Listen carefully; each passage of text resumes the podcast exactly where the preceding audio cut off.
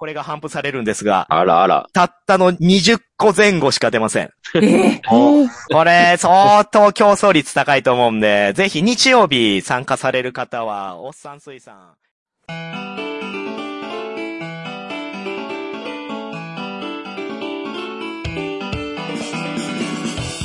はい、始まりました。今回は、ゲームマ2023春直前、注目頒布品紹介スペシャルでございます。よいしょよいしょ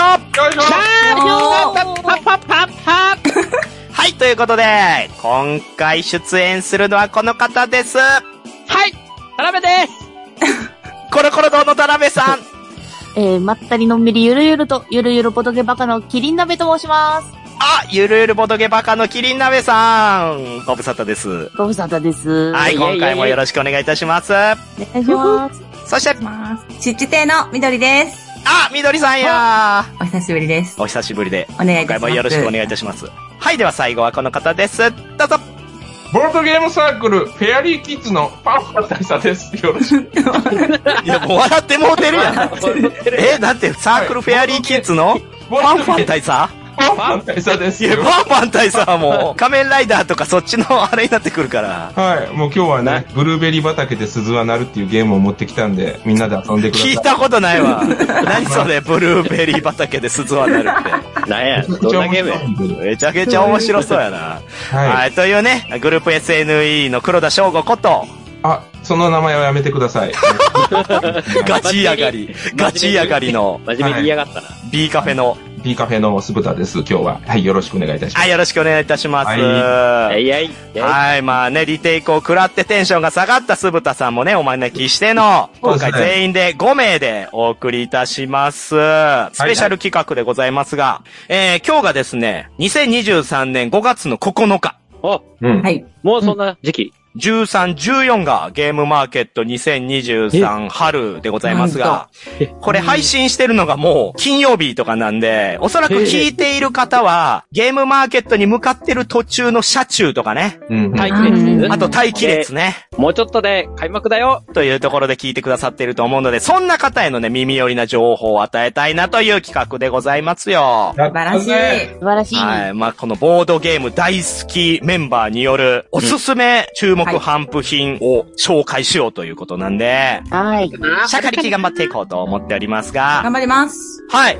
えー、ではどうやって進めていくかですけれども、はいえーはい皆さんにはですね、本命2枠、うん。そして大穴1枠ということで3作品紹介してもらおうと思います。はい。事前にね、言ってありますから、用意してくださっていると思いますが、はい。じゃあ、もうこれ、最近あった出来事とかね、言っても仕方ないんで、早々に入っていこえー、いいっすか？うかなという。ないっすか？お腹軽いやいや、もうこの回はね、あれなんですよ。あの、ホラボドってね、過去回を聞いてくださっている方って結構いるんですけど、遡って。うんこの回に限ってはね、全然遡って聞いてくれないんですね。まあまあ。ね、時期ネタやからね。そう、完全な時期ネタなんで、だからここでね、最近あった出来事言ってもね、もうリスナーが早送りしちゃうんで。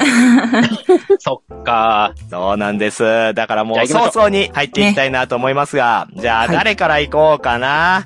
これは、私から行きましょうか。はい、お願いしまはい。はい。お願いします言い出しっぺのコラボドモミが注目している頒布品。まあ、これに関してはですね、あくまで事前情報を得た上でのうんうんものなので、実際に遊んだよとか、そういったことではありません。はい。はい。ご容赦いただいて聞いていただけたらなと思いますが、はい私の本命、一つ目。す。はい。はい。Fairy of Perfume。Fairy of Perfume お、じゃあ、これはちょっと画面をね、今、ズーム収録中なので、出して、もう見れるんですね。お会社方が共有してくれる。はい共有しましょう。ありがてえはい、少々はい。お待ちください。もう見れてます。おー。あれということでおしゃれ、おしゃれね、これ何これ？おしゃれでしょ、こちら。これゲームマーケット公式サイトに載っているものですけれども、 Fairy of Perfume というのはですね、2から4人、20分から40分、8500円のボトルビルディングゲームでございます。おー。あらええ、いいお値段するわね。そう、これ、すごい8500円ですよ。これ、それはそういう意味があるってことですね。こう、パッと見でもなんとなくそれはわかるんですけども。そうなんです。うんこれね、まあ、8500円ってことは、もしかしてあれですかと、企業ものですかとかね。あと、海外品うんうん台湾から来てますとか、そういうパターンもあるじゃないですか。うんう。うんん私も最初そう見て、ああ、また豪華なものがどっかの国で出たやつかな、みたいなんで思ったらですね、これ、同人創作ゲームなんですよ。ええはい。出クオリティが高い。で、出展はですね、タスゲームスさん。うんうんうん。で、作られたのが、白田千佳さんですね。うんうんうんはい。うんで、アートワークも白田千佳さんという。まあ、おー。玉美出身のイラストレーターの方なんですけれども、えーこれね、今、みどりさん、へえ、こんな方いらっしゃるんだって思ってるかもしれませんが、はいはい。うんこの方、ジェリカフェのスタッフです。えー。すごっ。そうなんですね。そうなんですよ。で、この見てください。豪華コンポーネント。うん。これね、実は、キックスターターで、なんとうん、目標額の500%を達成した。ええまあ、実は一部では超話題の作品でして、うんうん。私がね、惹かれたポイントはですね、うんこのボトル、うんうん。この中に入ったトークンですね。が、アラカルトというゲームと同様のシステムで、じゃらじゃらっと出して、で、出た数、出た種類に応じてできるアクションが決まってくる。といったものですね。ああ、ってことはあれですか？振りすぎるとあかんみたいな。あ、そうです。出過ぎちゃうとマイナス点になっちゃうよ。で、出てきた色によって、いろんなアクション。そしてさらに、このボトルの中にまた新しいトークンを入れてパワーアップさせたりという、まあそういったことができるというゲームなんですね。はあ。面白うそうでしょ？面白そう。こちらはね、8500円でも安いんじゃないかと思うほどの豪華商品ですから、私の一押しとさせていただきました。まあ、モノホンの瓶が入ってるってことだもんだってね、これ。そうです。こちらはもうガラス製。ひえ。しかもなんか重そうに見えるけど、対象年齢6歳だったら幅広いあ、確かに、どうなんだろう。そうです。6歳。どうなんでしょうね。普通に個人ボードもあるけどな。そうですね。で、個人ボードもね、この見た目から言うとね、多分レイヤーボードになっていて。そうですね。これダブルレイヤーっぽいですね、これ。はい。なので、入れ込んでいくっていう風なデザインだと思うので、これは遊んでても気持ちいいと思いますね。うんうん確かにんうん。はい。というのが、私の1推しとなります。うん。はい。では、もうどんどんと次行っちゃっていいですか？はい。あ、どうぞどうぞ。あ、一気にいっちゃうんですね。どうぞ。では、続いてですけれども、私、2作品目としての本命枠はこちらですね。でんでんでんでんでん。でんでれでーん。言い間違い人狼うんお、うん。あれ？皆さん知らない？言い間違いしていいのわかんないですね。名前は聞いたことはあら、んですけど。もう全然あれですね。アンテナ張ってないですね。どんない皆さやいや、あれですね。飛ぶ鳥を落とす勢い座、穴、穴。アナグマさんです。アナだけ連呼しないで。はいアナグマさんね。はい。アナグマさんといえば、ヒルドラ川柳とか、シークレットランキングで人気のサークルさんでございますが、まあ以前にね、アイウェイバトルというものを出しまして、それがね、米光さんとのコラボ商品だったわけですね。はいはい。うん。今回のこの言い間違い人狼も実は米光さんとのコラボ商品となってまして、ほんまや。これはね、またね、もう、米光さんらしさが溢れる、いい作品になっております。どういったものかというと、プレイ人数は4から10人で3分で終わります。そして1980円というリーズナブルなものなんですが、面白そうだな。もう3分ということはですね、あ、要は人狼のディスカッションやる時間だけだなと。一発で決まる人狼ゲームなんだなというところなんですけれども、言い間違いというのはテーマなので、うんうん。例えば、ゴールデンウィークという言葉、ご機嫌にウィンク。という言葉を。せーので言うわけですよ。うんで。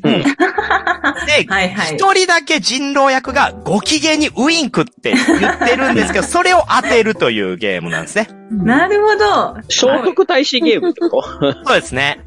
おいおいとね、白いすぶたさんなんか思うわけですよ。いやいや、そんなんすぐ分かっちゃうんじゃないか。うんうんうん。みんなで言ってて一人だけ違うこと言ってるのか分かっちゃうんじゃないかと思うかもしれないですけど、ここが米光さんならではの、何？ちょっとしたエッセンスが入ってまして、役職というのが様々入っております。ん。私はそこで、あ、このゲーム購入しようと思ったんですけれども、まず裏切り者ですね。まあ、要は、人間側にいるけど、人狼に勝ってほしいから、いや、あいつが怪しいよって全然そう思ってない人を指さしたりとか。うん。あとうん、オレオレっていう人がいまして、はいはい。あの、自分に票が一番集まれば勝ちという人がいるのでちゃんと言ってるんだけど、ちゃんと言ってない素振りを見せるみたいな。はい。で、さらに、長老というのがいます。長老は、一人だけ言ってない。つまり、何も喋らずにみんなを見てるっていう役職なんですけど、えーその長老によって、よりゲームが簡単になるかと思いきや、逆に裏切り者とか人狼側がなりすませるんですね。なるほど。俺長老だけど、あいつちゃんと聞こえてなかったよみたいなことになっていくという、非常にこのゲーム性がね、乱れていくところ。えーのいや今聞いてるだけでもすごい楽しそう。そうですよね。しかもゲームカフェとかゲーム会でも使いやすいと思いますし、今後のスタンダードになり得るゲームじゃないかなというところで、私の本命枠2本目となります。言い間違い人狼でございました。うんうんうん。はい、ではこのまま大穴枠に行かせていただきます。はい。まあ、大穴、いろいろね、悩んだんですよ。私今回もう25作品購入枠に入れさせていただいてるんですけれども、その中でも、大穴はですね、2個、2個サクッとね、紹介させていただきたいんですが、一個ちゃうんかまず、一つ目はね、んこんこです。あんこんこ。あんこんこは、これはもう、絶対怒られますぜ。こちらはですね、もう言っちゃいますけど、うんこれトマトマトです。うん。トマトマトというね、ゲームがあって、トマト、マト、トっていうのがどんどん並んでいくんで、それを早口に、うんトマトマトマト、トトマトマトみたいな感じで言っていくっていうのは、まあ以前のね、人気商品としてありましたが、そちらのですね、うんこでやるっていう。で、うんこもですね、いろんな、その頭に言葉がつくんですけれどーも、はいはい。ペチャとかね、ぺちゃんこ。にゃーとかね。にゃんこ。ね、可愛らしいでしょ？ほんで、インコもあるから。まあ、こういうのが、こう、ランダムに並んでいって、それを、インコ、ニャンコ、ペチャンコ、ジュンコ、みたいなね、感じでこう言っていくんですけど、これ何がいいってね、やっぱこの、頭文字の中に、うとね、ちがあるんですよね。うん。これを恥ずかしがらずにちゃんと言えるのかという、ちょっとまたトマトマトとは違ったゲーム感が入ってくるので、サクッと遊べて、ドッと笑えるゲームかなと。先生、これ、僕今画像見てるんですけど、はい。すごい言葉が一つありますよね。そうなんですよ。えっと、作者もですね、うん。遊ぶ際には、あの、メンバーを見て抜いてくださいって書いてあるんですけど、これ、あの、間があるんですよね。入っちゃいけない言葉ありますよし、はい。しもあれば、まもあるんですけど。そうなんですよ。しかもよく見てほしいんですけど、間にはですね、あの、イラストがついてるんですけど、こ のイラスト何？イラストもやばいんですよね、この、チンコの絵もやばいんですけど、間の方の絵もだいぶやばいんですよね。あとですね、これあの、先行販売分には、あの、オマとオチも入ってるんで、やったぜいやーすごいなこれは怒られるだろうという、うんこうんこです。はい。まあ、こういった作品こそ、やっぱりゲームマーケットの醍醐味かなと私は思っているので、うん。もう今のうちにね、いろんな意味で今のうちに買っておこうと思っている。ちなちなみに私も予約してます。やっぱりさすがですよ、キリン鍋さん。はい。そして、えーもう一つ、ごめんなさい、特別に紹介させていただきたい大穴枠ですね。こちらでございます。ジムカルタ。うん。ジムカルタを出されるのは、クラゲシステムさんですね。お世話になっております。お世話になっております。ありがとうございます。もうこれはもうぜひキリン鍋さんのね、前で、まあいじらせていただきたいなと思ったんですけれども、こちら、えー、2から6人、そして10分から20分、1000円となっております。もうこのタイトル通りですね、機動戦士ガンダムに出てくるジムを元にしたカルタなんですけれども、はいはい。こはいれあれっすね。前ありましたね、これ。そうなんですよ。昨年の秋に好評だったザクカルタのジムバージョンなんですね。はいはい。でわかりましたよ。はい。カルタとしては、取り札に形式番号、で、読み札にイラストのみという風になっていまして、まあ、どうやって遊ぶかって言ったら、MS05L って読まれたら、長距離狙撃用ザクみたいなね、つってこう取るわけですよ。もう明らかにフリーク向けなうん。作品ですけど、これもまたね、やっぱりゲームマーケットの醍醐味ですし、まあ怒られる枠かなという。萌さんでも今聞いてる人に形式番号って何ですかって多分思ってる人いるんじゃないですか。うん。みどりさんわかります？形式番号って。あなんとなくわかりますけど。え、いやいや、じゃあ、ガンダム何番ですか？田辺さん。えー RX78 の2ですけど。はい、そうなんですね。ファンだったらもう全員知ってるっていうことですけど。いや、でも、ジムは、ザックはわかるけど、ジムは結構むずいで。ジムもね、あまたありますからね。これ全18種類しか入ってないんですよ、実はジム。うんこれちょっとね、クラゲさんにはもうちょっと入れてほしかったな、みたいな。ジム、そしてジェガンが入ってないんだな、これな、スブタくんな。ジェガン入ってないか。まあ、やっぱり。はジムじゃねえから。いや、ジムじゃね。いや、ジェガンってね、一応ね、ジムの後継機に当たりまわすのからなさすぎで、る。そのうちね、やっぱジムジェガンカルタが出てくるんじゃないかなとかね。わいろいろ思っていますけど、これ、昨年の秋のザクカルタと混ぜて遊ぶこともできるので、い。うん。こちら両方ともこの機会に買っていただいて、それでも2000円ですから、うん。まあ自分があんまりガンダム得意じゃなかったとしても、やっぱりそういった方々と遊ぶときに跳ねますし、うんうん。そしてアナログゲームならではのね、うんうん。雑多感というか、うんそういったところも私は大好物であるので、いいですね。ええね。で、これね、ザクカルタが出た時も思ったんですけど、うん。もしかして、スプッタ君が作った、機動戦士メイケンメーカーにインスパイアされたんではないかなって思うんですよ。あ、そうですよあ、あ。る？あ、そうですよね。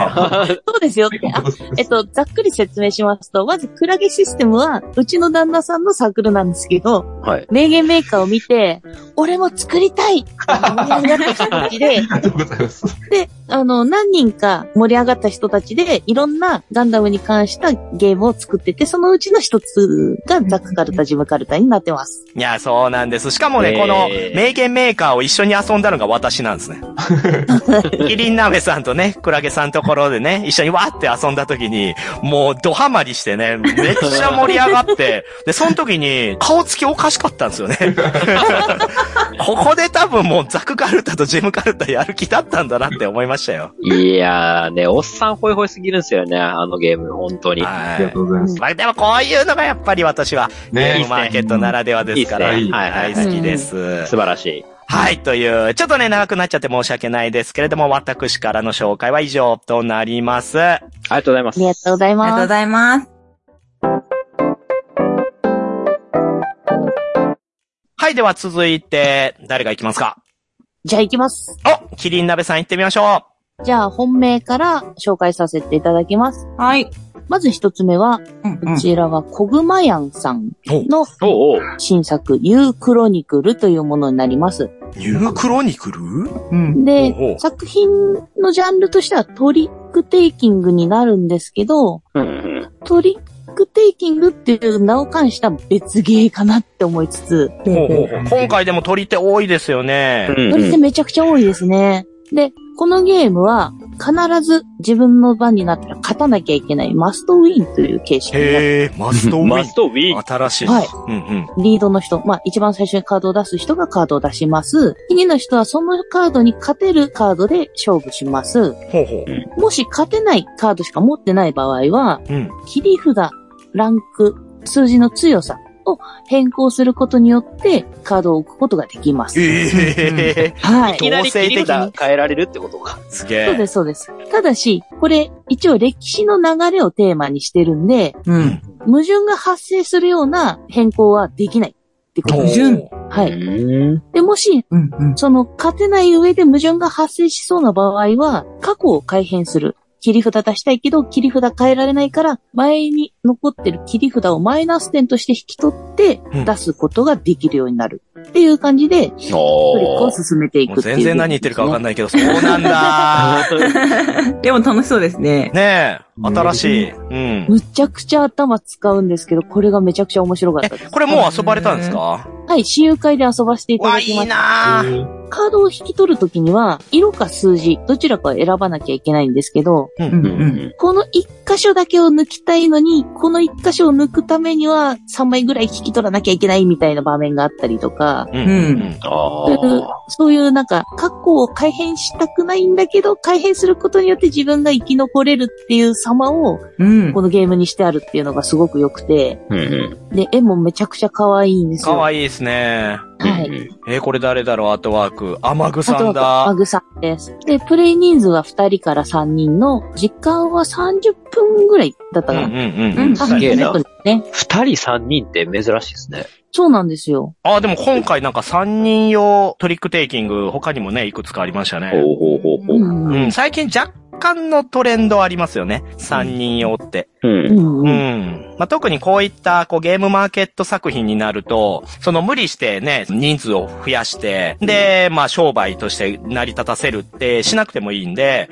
本当に遊びやすい人数っていうところで3人とかっていうのも、いや、面白いなと思うんですよね。潔い。うん。はい。そしてお値段も1800円とお手頃になっております。素敵。面白そう。で、コグマヤンさんは日曜出店だったと思うんで、あえーあ、そうなんですね。本当だ。日曜日、あのそうだ11。もし日曜来られる方いらっしゃいましたら、ぜひよろしくお願いします。はい。はい。じゃあ2本目行ってみましょはい。2本目はですね、こちら、7割さんの、うんうん。えールルルララですね。ルルルラルルルララ。おお。はい。何これ？ポエムこちらは。、前回私がすごいハマったゲームポエムという作品があるんですけど、あら、ね、一大ムーブメントジャンルじゃないですか。はい。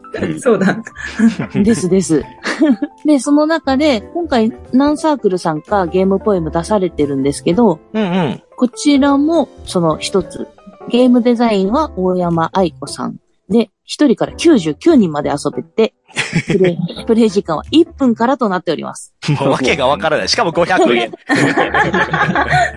そう、緑さんを差し置いて、こちらを紹介する全然どうぞあ、そうですね。みどりさんといえばもう、メイポエマーですからね。メイポエマえー、でもすごい、こういったものも、やっぱりキリン鍋さんはチェックされてるんですね。そうですね。で、かつ、ちょっと7割さんと交流がありまして、うん。作品の一部拝見させてもらったんですけど、うんうん。まあ、まあ素晴らしいというか、えー、どう素晴らしいの？そしてどう違うの？いろんな人の作品って。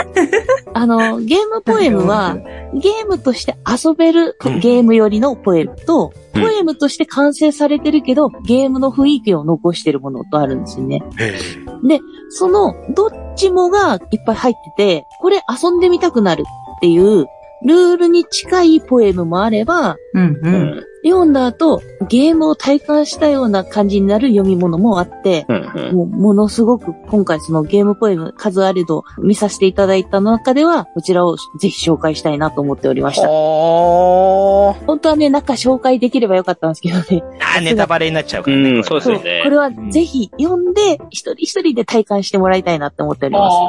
はい素敵だわ。じゃあ、ここであれですね、みどりさんのポエムへの思いを聞いてみましょうよ。ポエムへの思い。はい。あ、でもね、秋にゲームポエム出させていただいて、うん。そもそも出したのがね、ゲームポエムっていうジャンルが、私はすごいいいなと思ってたんですけど、書く方がいらっしゃらなかったので、うん。読みたい側だったんですけど、まあ、一冊出したら、こういうジャンルがあるって知って出してみようって思う方がいるかなって思って書いたので、うん。まさに今回春ね、まんまと。みんな、書いていけいけ方がいて、本当にただただ嬉しい。いや、最初ほんと緑さんのゲームポエムを手にして、あまりの凄さに、私その後、追い購入して、おい購入。そう、ラーメンみたいななんか。ありがたい限りです。紹介して、その紹介した一人が7割さんだったんですけど、もう私も書いてみたいって言い出したから、お、書け、みたいな。すごいすごい。いや、すごいね。やっぱ、みどりさんから感じ取ったもので、みんながこう、伝播していくというかね。うんいいですね。これぞクリエイターって感じですね。あでも私も読むのすごい楽しみにしいや、てます。楽しみでしょうやっとね。人のがよ、ちゃんと読めるというか。うんうんうん。はい、嬉しいです。はいそんな感じで、ルルルララは、えー、よくは500円となっております。スペース土曜日だったと思います。はい、そうですね。土曜日、あの11ですね。11。あ、日曜日も10日祭さんできっと7割さんも出してらっしゃるとあ思います。なるほどそうですね。うんはいエリアで、うんうん。じゃあ、大枠、大穴枠行ってみましょはい。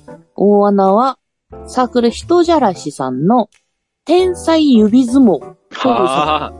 あ、見ました見ました、これ。どういうゲームか説明しますと、う。うんうん。名刺1枚の紙に土俵が書いてあるんですね。うんで、うん。二人対戦で、両端に小指と人差し指を乗せて、はいはい。薬指で指相撲をします。うんうん。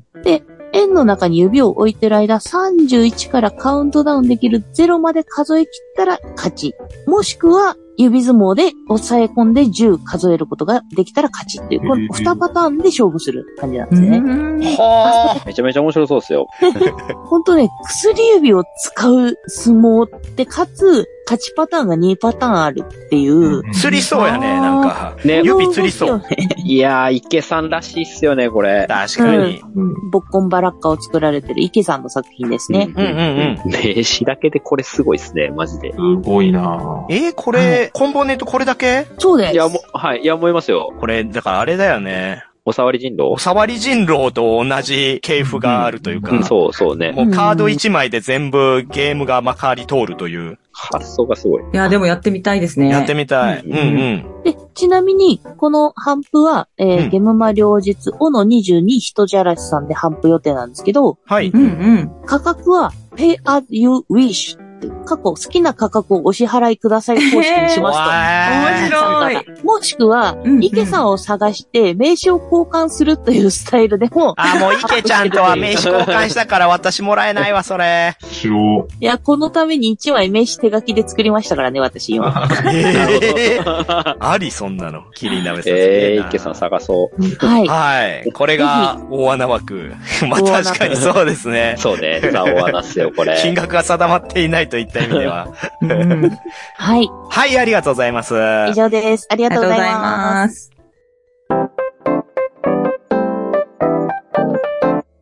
はい、では次、どなた行きますか？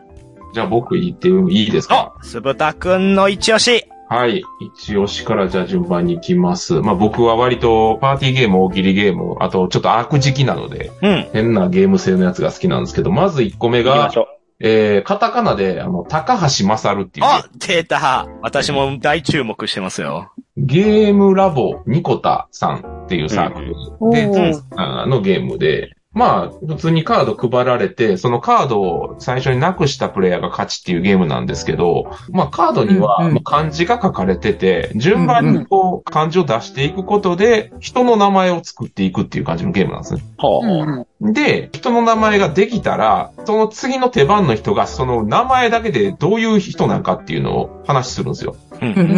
で、山札からエピソードカードやったかななんかそういうカードがあって、それめくって、その人柄と合ってたら OK で、人柄を当て人柄を。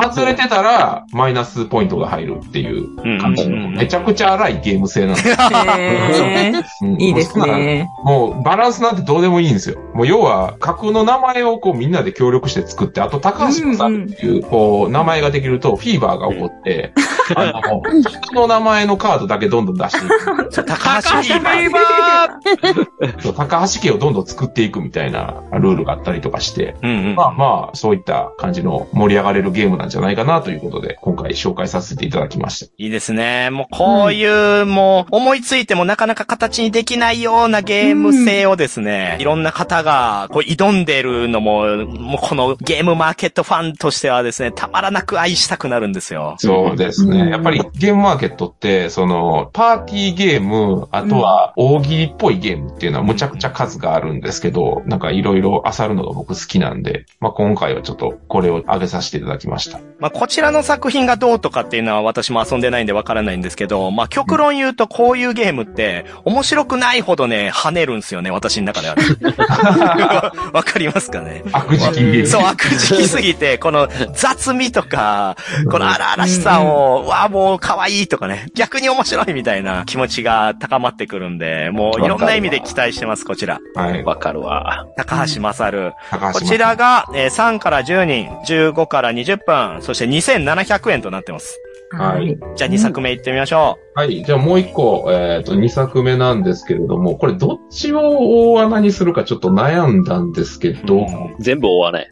はい。全部大穴みたいな感じ。うん。えっと、ちょっと話題にもなったんですけど、沈黙の館長ですね。ああ。うん。あの、ツイッターで作品が上げられた瞬間に結構バズって、あ、そうですね。はいだいぶバズりましたね。ゲームデザインとアートワークは、あの、赤瀬ヨグさんというう、ん、そう。サークルはヨグゲームさんですね。はい、ヨグゲームさんの、はい。なんですけれども、まあ、要は宇宙戦艦ヤマトみたいなのに僕たちプレイヤー乗ってるんですけども、艦長役のプレイヤーの他に普通の乗組員みたいなプレイヤーがおうんです。うんうん。で、なんか左舷被弾とか、右方向に敵接近みたいな感じのセリフが書かれたカードをどんどん出していって、みんながわーって言うんですよ。うんうん。で、え艦長役のプレイヤー、それを黙って聞いとくと。うんうんで、。最後に目をカッて開いて、なんか言う。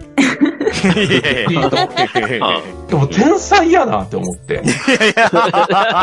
補足すると、どっちから攻撃を受けたか、手法を打つ方向と、ワープして逃げる方向を最後艦長が選択するっていうゲームですね。そうですね。なんか、ゲーム性のことを言うと、4色のカードがあって、えー前やったら赤いカード、下やったら緑のカード、左右やったら青と黄色みたいな感じで分かれてて、はいはいはい。はい。最終的に、あの、まあ、その答え合わせをするみたいな感じの、聖徳太子みたいなことをするゲームなんで。これもや。うんー ちゃんと答えがあるんですね。大喜利ゲーかと思った。いや、でも、僕、その、これ SNE の人間とも話してたんですけど、なんか最近のこのゲームとかで、面白いゲームとかやりたくなるゲームって何やろって思った時に、うんあるシチュエーションを切り取って、それをテーマにしてるゲームっていうのはすごくやりたくなるんですよね。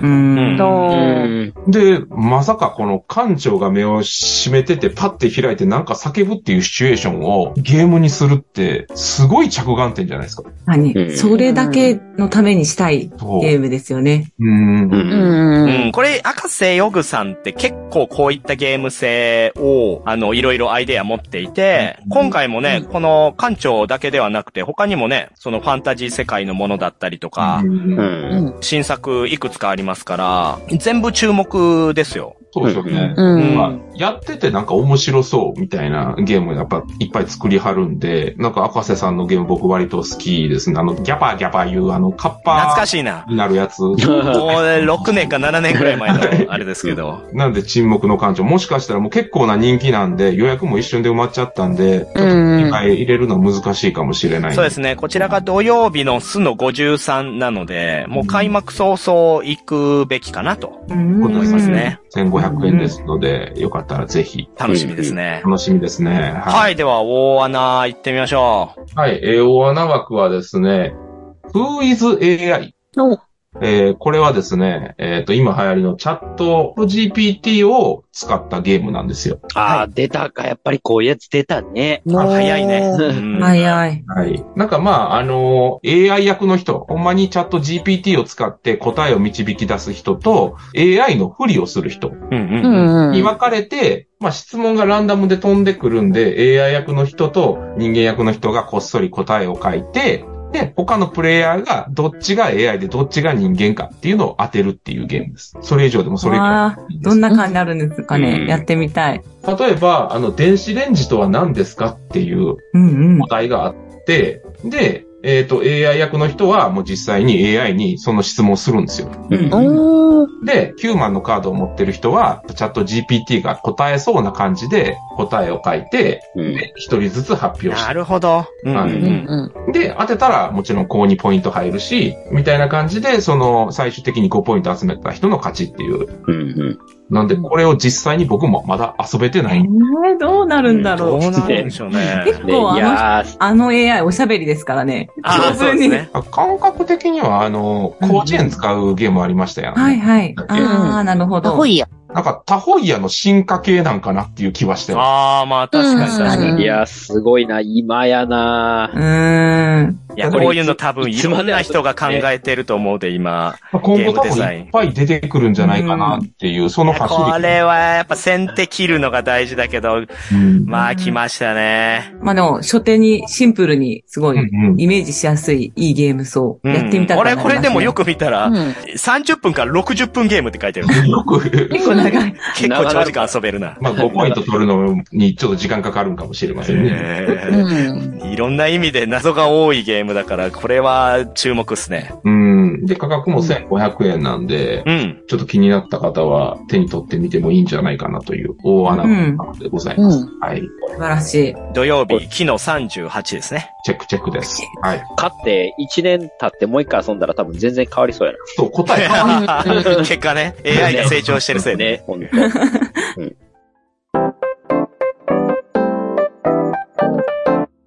では続きまして、これは、田辺っぺ行ってみますか。はい、じゃあ本命枠から行きましょうか。サクッとどんどん行きますよ。えー、一つ目、えー、田辺の推し本命枠は、こんな時何着る？です。うん。うんうんうんうん。これでございます。うこれ見てください。可愛くないですあ、かかわいい。これね、ファッションコーディネートゲームって書いてますよ。そうそうそう。ファッションコーディネートゲームでございますよ。これね、あのー先行でキックスターターもやってたんで、あ、知ってる人も。そこそこね、いるとは思うんですけど、あの、あれですよ、あの、ゆらゆらペンギンとかですね、えっと、うん推し語りであ、おなじみの。なるほど、なるほど。はい。はい。矢内涼子さんですね。そうそうそう、そうです。うん矢内涼子さんの新作でございます。で、こいつ、まあ、さっき言った通りファッションコーディネートゲームなんですけどもですね、えー、これがですね、何するかっていうと、毎回なんか、コーディネートのテーマみたいなワードがいくつか出てくるんですけど、なんかバカンスとか、うんうんなんかお祭りとか、あとはサバンナとか、なんかそんなの出てきてて、で、それとは別に、ガラカードみたいな手札をみんないっぱい持ってて、うん。で、それをはめる枠のカードみたいな、シャツの形してる枠とか、ズボンの形してる枠とかそういうのがあって、その柄とそれを枠を組み合わせて、実際に服作って、はい、これ何のコーディネートでしょうって言って当ててもらうみたいな。うん。うん。これね、いろんな柄があってね、これ見たらわかるんですけどね、めちゃめちゃ可愛いんですよ。い。それ、これ、しかも、あおらカードも透明な、これ後ろ透かしてるのか？どうなんですかね？透かしてるか穴が開いてるんかわかんないですけど、だから、うん。うん一枚だけ乗っけてとかじゃなくて、こう何枚かこう組み合わせて、重ねて、そういった、ちょっわ、といや、なんか、私が下着を決める5つの理由の時もあれでしたけど。夏。夏。そうね。こうスリーブにね、パンティの柄を入れるゲームがあれでしたけど、こちらはこういった服の柄。うんうんうん。なんかね、ルールのモードもなんか簡単な、お子様でも遊べるやつと、ちょっと大人向けのやつと、なんか2つぐらい入ってたんかな。あー、でもこれすぶたくん遊べないんちゃうこれ。これ、これめちゃくちゃ欲しいんよね。えーでもあなた服のセンスゼロで私があなたの服を選んで買ってますよね。でもこのガチャみたいなのかっこいいやろ。ち、え何？あ、違う今着てるやつ？ダサいやかっこいいやんけ。お母さんが選んでくれたんやおぞ。母さんが選んだかい。違うんですよ、もみさん。もみさん、もみさん。えーあの、何違うんですよ、あの、着せ替えって。楽しくないですか？うんうん。いや、ああのね。でもちょっとね、あれです、あれですね、あの、すぶたさんの場合の着せ替えは、あの、ラブドールに対しての着せ替えになってくるんで、ちょっ違うセンスあるんですよ。い。やみんなが思ってるのとはちょっと違うかなっていや、あの、僕もそこまではいかないんですけど、うんうん。あの、他のデジタルゲームとかで着せ替えするの結構好きで、うんああ、アバターそう、アバターキャラがいたりとか、あと昔あの、DS で、わがままファッションガールズモードみたいな。あったな、懐かしいな。そうはい。あれめっちゃ好きで僕。あれ、まあうちの旦那もやってた。そう。そういうゲームで大事なのって、やっぱこの、補助輪なんですよね。だからうん。自分があたかもおしゃれになったセンスが磨けてると思い込ませるのが大事で、うん。私この作品、今回のこんな時何着る？何着るに関しては、うんそういった補助輪とかアシストがどれだけ入ってるかっていうところが私は気になるところほですね。ほー、深い考察ですね。うーん。ガラカード結構入ってるん。で、うん。それだけでも僕的には嬉しいかなといった感じですよね。いや、多分、もみさんがプロのデザイナーやからそこに厳しいんやと思うよ。その人はもっとかわ、かわいいみたいな感じでやるよ。単純に可愛いって感じです。そうそうまあね、そのズレを楽しむのも、まあ一つね、一向かなと僕は思いますよ。あ、そうですね。そう、うんそういったズレ部分を楽しめるゲームってうんうんうんいう幅で見せてくれる場合もあると思うんで。いやー、気になりますね。柄がずらせるのがね、すごいいいですよあね。これねそうですね。ポイントとしては、その、1枚のカードを入れて遊ぶではなくて、うん何枚かのカードを組み合わせて、そうそうそうそう。コーディネートを作ってるっていうのが、このアイデンティティかなと思いますね。うんううんん。繰り返し遊べるし。うん。で、ゲームマ来て何買おうかなって悩んでる人、とりあえずでも、矢内さんとこ行っといてください。え、何それ？何あ何のー、矢すごい。内さんでは、毎回あれなんですよね、ボードゲームフリーペーパうん。はい。うん。ーを作ってくださってるので、それ見るだけでも、う。うん。んまあ、今回の出展作品とかも結構見れるので、そうですね。ん。迷ってる方は一旦そこ行って、フリーペーパーもらうだけでも、あ、こんなのあるんだっていうのはわかるので、ぜひぜうんうん。ひそっちもおすすめです。まあ、あと、矢内さんのところは、過去作もね、人気なものが多いですから、もう見に行って、その新作じゃなくても、いろんな作品ぜひ買っていただきたいですね。おしゃれなんですよね。はい。うんはい、じゃあ続いていってみましょはい。えー、じゃあ、二つ目の推し行きましょうか。これです。あなたと私のエンタメなあれです。おー。えっと、これ、要はあれなんですよね。前作が実はあって、うんあの、はいはい。秋ゲームマンの時にですね、あなたと私の欲しいあれっていうのを、ああ、ありましたね。はい。はいはいはい、遊び尽くすさんから出ておったんですけれども、それの別バージョン。まあ、いわゆる独立拡張。へえ。うん。うんになりますと。で、えー、これ特になんかルール性格とかゲームが何か変わったとかじゃないんですけど、うん。うん。あの、僕ですね、この前作がですね、めっちゃ好きで、う。うん。うんん。田辺が去年遊んだ国産ゲーの中で、これ1位やっていうのは、おいおい、初耳やで、おい。初耳やし、遊ばせてもらってないけど。え、どういうこと？そうやね。なんで？なので、今回のゲームマでも一番最初に予約したのこれです。へこれですはいあ。らあら。で、ざっこういうゲーム好きよね、田辺くん。いやー、好きっすね。めっちゃ好きっすね。うん、どういうゲームですか？これどんなゲームかっていうと、まあ、一人親がいます。で、毎回お題が一個出るんですよ。例えばそうですね、えー大胆なあれとか、困ったあれみたいな感じ。で、えーそれに対して、6つのワードが書かれたカードが、えー3枚こう並ぶので、で、うん。そのワードを親がこう自由にこう組み合わせて、今回のお題に合うぴったりのあれっていうのをこう書くんですよね。なるほど。はいはい。うん。で、他のプレイヤーも同じように組み合わせで、そのあれに従って書くんですけども、親が書いているであろうあれと同じのを書いていればえー得点になるっていう。うん。うんはいはいはいうんうんうんなるほどね。まあその人に合わせに行くっていう。そうそうそう、合わせに行くっていうやつなんですよね。で、これがっすね、思ってる以上に楽しいんですよ。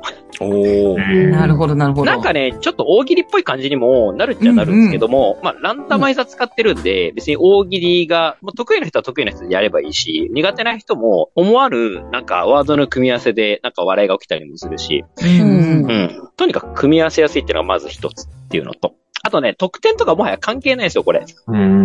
親と一致する。もしくはもう、とにかく、隣の人と一致してるだけでも、なんか嬉しいし。うん。うん。で、逆に全然被らない、なんだそのワードみたいなのを作る人もいるんで、それはそれで価値観のズレは楽しいし。うんなんかね、もう、間口がとにかく広くて、いいね。このね、ボケるだけじゃなくてね。んそうそうそうそうう。誰かに合わせに行くっていうところがポイントになると思うので。なんかこの手のワードゲームで、こんなに、その、いろんな人と一緒に遊べるのもそうそうないなと思って、結構差が出るじゃないですか。得て増えて結構この手の出てると思うんですけども。これでもぜうんできるだけ知り合いと遊びたいですね。うんうんうんうん。うん。うん。で、これ前回の唯一の欠点が、この枚数の少なさだったんですよ。あーなるほどねこれ、多分あれですよね、ゲームマチャレンジ作品だと思うんですよね。32枚だと思うんですよ。はいはい作はい。うんはいはいはい。今回、はいはい。この分新しいお題が増えているということなので、なはい。もう私はもう脳死で買いです、これ。ー なるほど。なんか混ぜてもはい使えそうなんだな。そうですね。はい。両日混ぜてもおの23ですね。うん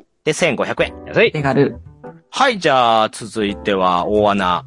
はい、大穴枠。もう、最後、まあ、大穴っていうか、まあ、これも僕の中ではもう、ウルトラ本命なんですけど、これですね、あの、リレカエイズムです。うんあ、角刈り書店さんの新作。そうで。す。はい、我らが、ふわふわさんの、角刈り書店さんの、はい、えー一切ふわふわしてない見た目でおなじみのふわふわさんの。はいこれがね、ずるい、ずるいっす。何がずるいね。あの、ちょっと前ですよね、流行りませんでした？あの、フォント入れ替え系の、なんか、画像みたいな。はい、はい、はいはい。ありましたよね。あの、ゴツゴツのアハンとか、うんポとハッハとか、縄縄のフンみたいなやつですね。それっす、それ。あ、それをゲームにしてあるんや。うんうん。言葉がわってあって、で、なんか色が変わってるところがあるんで、そこを入れ替えて読みましょうっていうのを用意した後で、リズムに合わせて、こう、順番にやっていくみたいな。ほうほう。で、間違えないように、ひたすら読み上げ続けましょう、みたいな。はいはい。むずそうー。これだから、ね担々麺であれば、麺々面々だ。はいはい。っていうのを瞬時に見て、入れ替え、頭の中で入れ替えて、間違えないように読み続けましょうってう。あ、パッと出てったらむずそうやな、これ。いや、これあれかもね、結構得て増えて出るなって思うんですけど、あの、昔、すぶたくんが考えた、パピプペパニックっていうゲーム。要はあの、喋っていいけど、パピプペポしか言っちゃダメだよ、みたいな。で、何について語っているのかをみんなで当てるっていう、まあ、コンポーネントいらずのゲームがあるんですけど、うん。あれはもう私、鉄板のようにいろんな人とやったんですけど、うん。5人に1人ぐらい、パピプペパニックが一切できない人がいるんですよ。い言いますね。例えば、まあ、ラーメンをお題にするんだったら、ププププププププパペペポピピーパプみたいなね。うん。つるつる食べて美味しいやつみたいな、ププププププププパペペポピピーパプみたいな感じで、まあ、瞬間的に言える人もいれば、うん。全く言えない人。いますね。ふ、ふ、ぺ、ぺ、ぺ、ぱ、ぺ、みたいな、になっちゃう人がいて、あ、結構こういうのってう、ん。人の脳の作りというか、いろいろ得て増えては大きく出がちなんだなと思うんですけど、このリレカエイズムも、なかなかそういったところにチャレンジするゲーム性な感じがしますね。なんかね、これ結構すでに先行でいろんな方が遊ばれてるのちょいちょいツイッターで見るうんうんうん見ますね。んですけれども、なんかね、その上達していく様も気持ちいいっていう。そうね。それがポイントよね。うんその瞬間に当てるパピプペパニックと違って、うんお、うまく言えたね、今度はできたね、みたいなところに繋がっていくといいですね。なんかね、ちょっとずつ上達していくみたいです、どうやら。あー、しかもこれね、すぶたくん想像して、これ女の子と遊んでさ、女の子がうまく言えなかった時、うん。けど次うまく言えた時、あうん、エッチだ。エッチではないです。あの、えエッチではないです。そういう、それ、うんこんこん時言ってほしかった、そのセリフ。もうこんなん小学生大好きじゃないですか。あー、そううね。ん。いややっぱこういうのは一個いるでしょ、ゲームマに。あとやっぱうまくいかない方がうまくね、こういうのはね。そうそうそうそうそうそうそうそう。もうね、爆速でやりたいです。いやいや、これ声優とやったらなんか変なプライドとか見せ出してさ。やるやるやる。ああ、じゃあ俺がやるわって田辺くんが急になんか得意げにやって、それをみんなが、おーって言わないかん空気とかもい。や、もう僕やんなくていいです。もうみんなの見てるだけでいいんだあ、よ。本当に？うん。ぜひ僕は買うんで、皆さん一緒に遊んでください。わかりました。あ、私もね、これ購入する予定なので。はい。いいですよね。はいやっぱ角刈りさんのはね、どれもこれも面白いですからね。はい。もういつも期待してます、ふわふわさん。はい。これが、えー両日、うの15、うん。えー1500円。安い安い。はい。マストバイはい、ありがとうございます。ありがとうございます。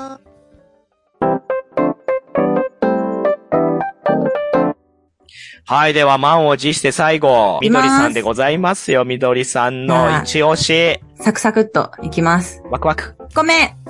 寿司タック。寿司タック？スタジオシトリンさんっうん。ていうところが出しておられて、O36。はい。すごい可愛い絵なんですけど、意外と中量級のプレイ感。え、そうなん？そうなんですよ。で、先行体験されてる方が、面白かったって結構言ってらっしゃって、最初絵が可愛いと思ってえ、みたんですけど、ですね。うん。箱をボードでちゃんと使うんですよね。ああ、ほんとだ。で、基本の特典がエリアマジョリティらしくって、なんかお客さんのカウンターに寿司を乗っけて重ねていくみたいな。はあ。で、箱も使うのもいいし、こう、お題カードみたいなのがあって、字がそれもすごい可愛い。かわいいっすね。ああ、手書きな感じですね。えー、プレイ時間が20分から40分で、うん。2人から4人。現金だと3500円。 PayPay だと3000円。え、そうなん？うん PayPay だと安なの？えーおもろ。手軽だから。しかも、なかなかに下げてくれるね。本当ですよね。いや、木ゴマが40個も入ってる。ええーすごい。えしかもなんかこれ、あの、へ懐かしのヘベレケ、サンソフトのヘベレケみたいな見た目の可愛いペンギンが。ね、かわいい。かわいいヘベや、ヘベ。ヘベ。カードも42枚。えー、豪華やな小さいカードも20枚。なんかビーズも入って気合入ってて、る。うんうん。コンポーネントのこと考えると値段は安めかなっていうか、んうん。手軽なぐらいかなって思いました。そうですね。これ何をするんですか？やっぱ寿司の材料を集めて、うん。まあお寿司を提供していく。うんうんうんで、まあ、基本はエリアマジョリティなんですけど、うん。そのツイッターで見た情報によると、市場価格市場があるらしいんですけど、品揃えの値段とかが需要に合わせて変動するらしいんですよ、相場が。はあ、はあ、はあ、はあ、はめっちゃがっちりしてる。こんなゆるふわなイラストからは想像がつかないですけどね。市場想像。で、お皿の裏に次の注文が書かれてて。箱の横が値段マーカーになってたりとかして、本当だね。コンポーネントの使い方がうまいという評判だったので、これはすごく気になってます。面白そう。うん。面白そうです面白そうですよね。ね。もう予約分は終わっちゃったらしくって、あらあら、人気なようですよ。うん土曜日のみと。はあ。で、気になるあの、えっとね、チームラビさんっていうとこと合同出店みたいになってらっしゃったので、もしかしたら地図上には、このスなるほど。タジオシトリン、うんお名前はないかもしれないですね。うんうん。ぜひ、ツイッターで検索して、そうですね。で、はい1個。目、推しです。作品目。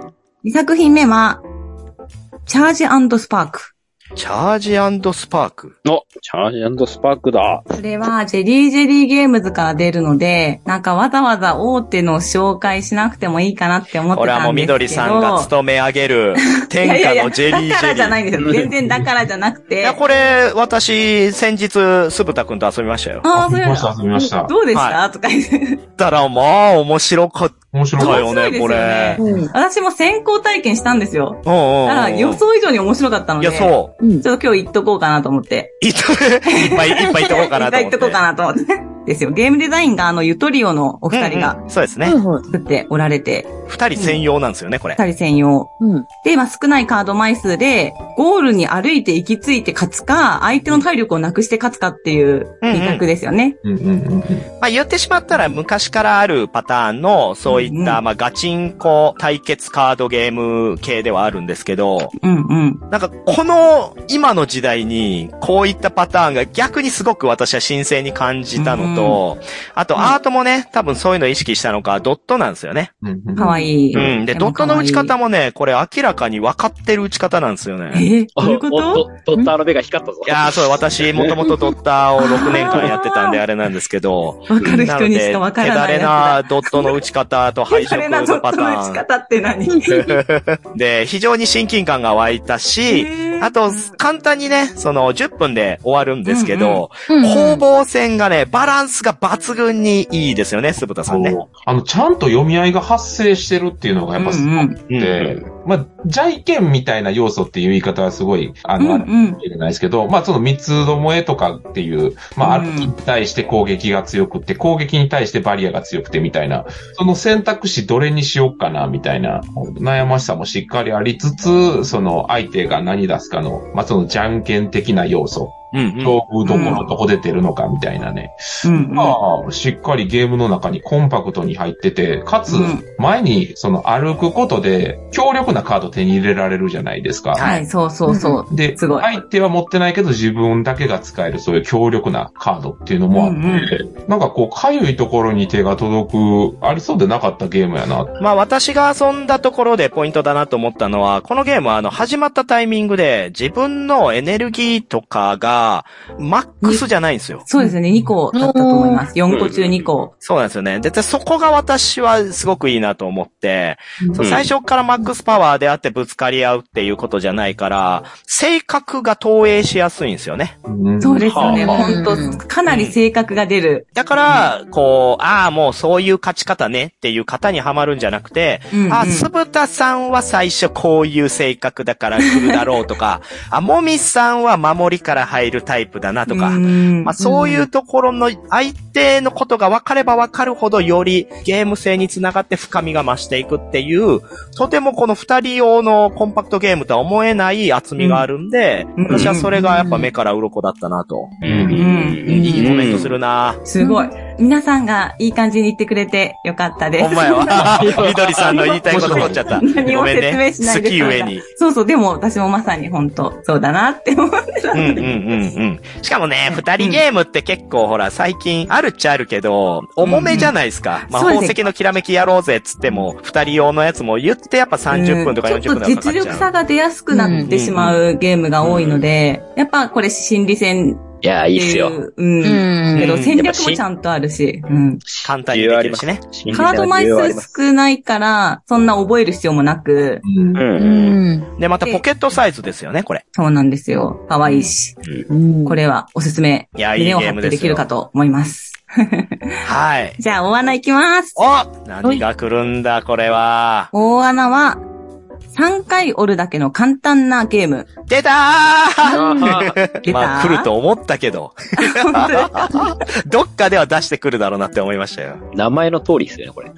そう、名前の通りなんですけど、えっと、中川ハンズさんが出してて、はい。土曜のキー中9うんうんうんで、2から6人そうですね。でうん。2000円はい。うんですが、14歳からえー折り紙ゲーム？で。これ14歳からな。折るだけなのに？折り紙折るだけなのに14歳な。14じゃなくてもできるとは思うんですけど。いやーいや、どうだろいや、絶対わざとだな、これ。う。これでも、あの、私もこれ、まあ、テストプレイ含めてしたんですけど、おううん。は難しいんですよ。いや、そうでしょうい。ね。えかなり難しい。その、お題があって、まあ、お題にはよるんでしょうけど、うんううん。ん。なかなかみんなが頭を抱えて難しいゲーム。これあれですよね。うん鏡を使うんですよね。そうですね。折り紙を、しかもちょっとだけ穴が開いてある折り紙なんですね。ほうんうん。で、その穴がまた模様をこう、その独特な模様を出したり、ああ、うんそういうことか。柄付きの折り紙っていうだけじゃなくて、そういうちょっと細工もしてあって、うん。うん。で、そのお題が丸くなってるんですよ。うんうんえっと、丸いカードに、こう四角い絵が、模様が書いてあるんですけど、はいはいはいはい。折り紙を折って、四角形にした状態で、こう直角になってる鏡に合わせて、うんうん。鏡に映った様子がお題になったら正解。はあ、これはもう脳みそ炸裂ですよ。かなり頭を使うし、なかなかできないけど、うんみんなやっぱ夢中になって折っちゃうっていうえプレイ会になってまして、うん何よりも好きなのが、はい。分かった人はうん。簡単だったって宣言して、簡単だっめちゃめちゃいい。みんなが手を止めて、いい鏡に合わせて見せてうん、ほらね、みたいな。はいはい。で、合ってなかったら、また、そのままた。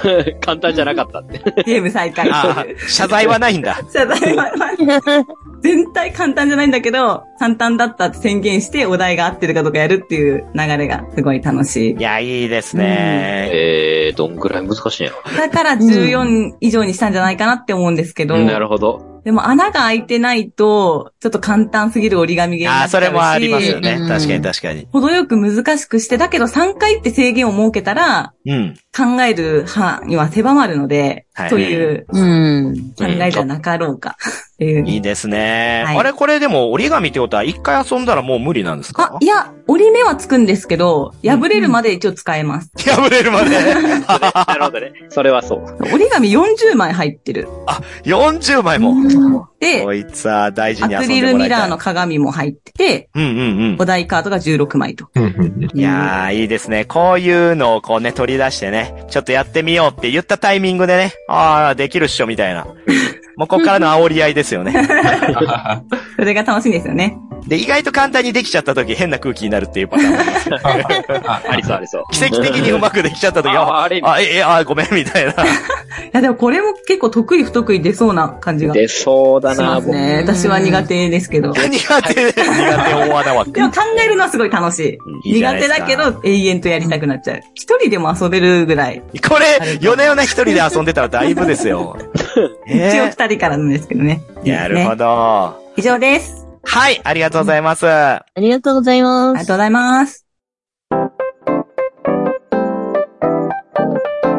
ということで、えーここまで、えー私たちの推し、そして大穴枠をですね、駆け足で紹介してきましたけれども、なかなか皆さんやっぱり傾向がありますよね。うんうんうんいやー、やばいっすね。もう、これ以上出費を増やさないでくれって感じ。いや、そうなんですよ。だから、ああ、これ、新たに知ってしまったから、いや、欲しいなって思うんですけども、今回のゲームマーケット、マジ、すごい状況ですよ、すぶたくん。なんかね、熱量が、なんか僕、カタログしか最初見てなくって、うんいいのないかな、みたいな感じで思ってたんですけど、実際そのちゃんとネットとかちゃんと調べ始めると、あ、すごいな、みたいな。凄まじいですよ。だって公式サイトのゲーム紹介で26ページありますからね。うんうんうんうん。うん。もうそれチェックするだけで私5時間半かかりましたから。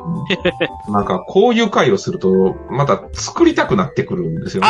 あこれはクリエイター冥利ですね。なんかいやー、なんでもね、やっぱ着眼点が大事ですからね。確かに。うんうんまあ今ちょっと AI 技術が発展してきた、まあ良し悪しで、そのアート関係が底上げされてる傾向があるんですね。あうん。だから、あ、このゲームすごくアート凝ってて気合入ってんなとかじゃなくて、あ、もう AI が書いたんで、みたいな平気で結構そういった。あ、ありますね。情報開ね示ね、うん。あるんで、なかなか見た目とかでは判別しづらい、それぞれのその気合の入りっぷりなんですけど、うん。今後はだからそういった情報戦が大事になるなとか、あと自分が好きなサークルさん、推しのサークルさんを見つけるとか。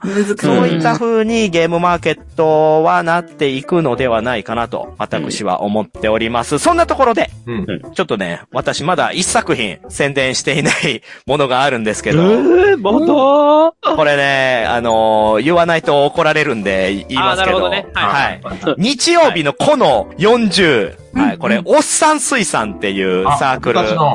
そうなんです。すぶたくんとか、はたさんとか、いかさんがやるね、おっさん水産っていうサークルさんがあるんですけど、そこでですね、なんと、みんなでメイキングゆり。はゆりですよ、ゆり。えー、これ、もうすでに、えー、韓国版も合わせると、2万個以上売れている、みんなでメイキング BL っていう、まあ、同人から始まった商品があるんですけど、そちらのなんと待望のゆり版ですわ。はい。これが頒布されるんですが、あらあら。たったの20個前後しか出ません。えーお これ、相当競争率高いと思うんで、ぜひ日曜日参加される方は、おっさん水産、この40なんで、えー向かっていただけたらなと思うんですけど、もうすでにね、遊ばせていただきましたけど、実はもう構想から考えたら2年ぐらいやってるのかな？えーそんなにそうなんですよ。これが徐々に面白くなってきて、今かなりね、いい手応え。おー。BL とはまた違うね、展開がたくさん待ってるんで、うんぜひファンは購入していただけたらなと思います。ええやないですか？これちなみに名言メーカーはもう出ないですか？ああ、富野五六。あーいや、一応19個だけ残ってるから持っていこうか、じゃあ。あ、あの、コロコロ堂に一応遊べるゲームで名言メーカー置いてるんですけど、あのね、目ざとい人見つけるんですよね、やっぱり。まあそうでしょうね。そう。ひときわ輝いてますからね。あそうそうそう。ここで名言メーカーが遊べるって聞いたんですけど、いや、まず、いやーな名すごい指してくる時があって、うん。それなんか2階で貸し切りしてるお客さんが持ってって、もうなんかずっとやってた。めちゃくちゃありがたい。もうこれはすごい。それ、キリン鍋さんの旦那さんじゃないですか。まあでもなんかそこそこのミドルの方。一生遊べますからね、あのゲーム。で、これ、うんなんかどっかで書いたりとかしないんですかって言って。じゃあ、あんま予定なかったんですけど、じゃあ持ってきます。はい。あ、やったやん。いやー、これあれですね。万が一ゲームマーケットに富野監督来たらもう大目玉でしょうね、全部。それは光栄なんで。そうねいやいや、めちゃめちゃ怒られる。もう殴られると思います。バチンそれはそれでね、名言が出てくると思うんです、それはね。はい。他、他は大丈夫ですか？なんすか、他告知って。、告知ないですか？他の。え、ちょっとコロコロ堂の話したいの？もしかして。あの、コロコロ堂は、一応出張ボードゲームカフェ的なことをええ軽めに企画しておりまして、うん。で、まあ、コロナも収まったので、ちょっと私有をたくさんやりたいなっていうところで、うんえっ、と、あの、自社で扱っている製品には限るんですけれども、それメインでゴリゴリに私有をやっていこうかなと思うので、ぜひこの機会。え、あ私有宅が豊富って意味であって、販売もあるよね。あ、もちろんです。あの山梨のね、ボドゲフリマで先行販売してたロボトリックもゲームマが多分本出しになると思うので、はい。めちゃめちゃおもろい3人用取り手なんで、ぜひぜひよろしくお願いいたします。はい、じゃあもう足腰が弱った方はね、もうぜひそこに行って、ただただ遊んでください。はい。もう、私が一番足腰今弱ってるんですけど。あ、そうですか。いや、でも頑張っていかないとね、いけませんから。頑張りましょう。頑張りましょう。はい、みどりさんもね、はい出店されるわけですから。はい、土曜日いますので、正64。うんいつでも来てください。いや、いいですね。ちっち亭のファンは特にね、足を運んでいただいて。はい。ただ写真を撮るときはね、ちゃんと許可をいただいてください。はい。はい。ファンの方が勝手にね、撮りがちですけどダメですよ。いや、いないと思いますけど、はい。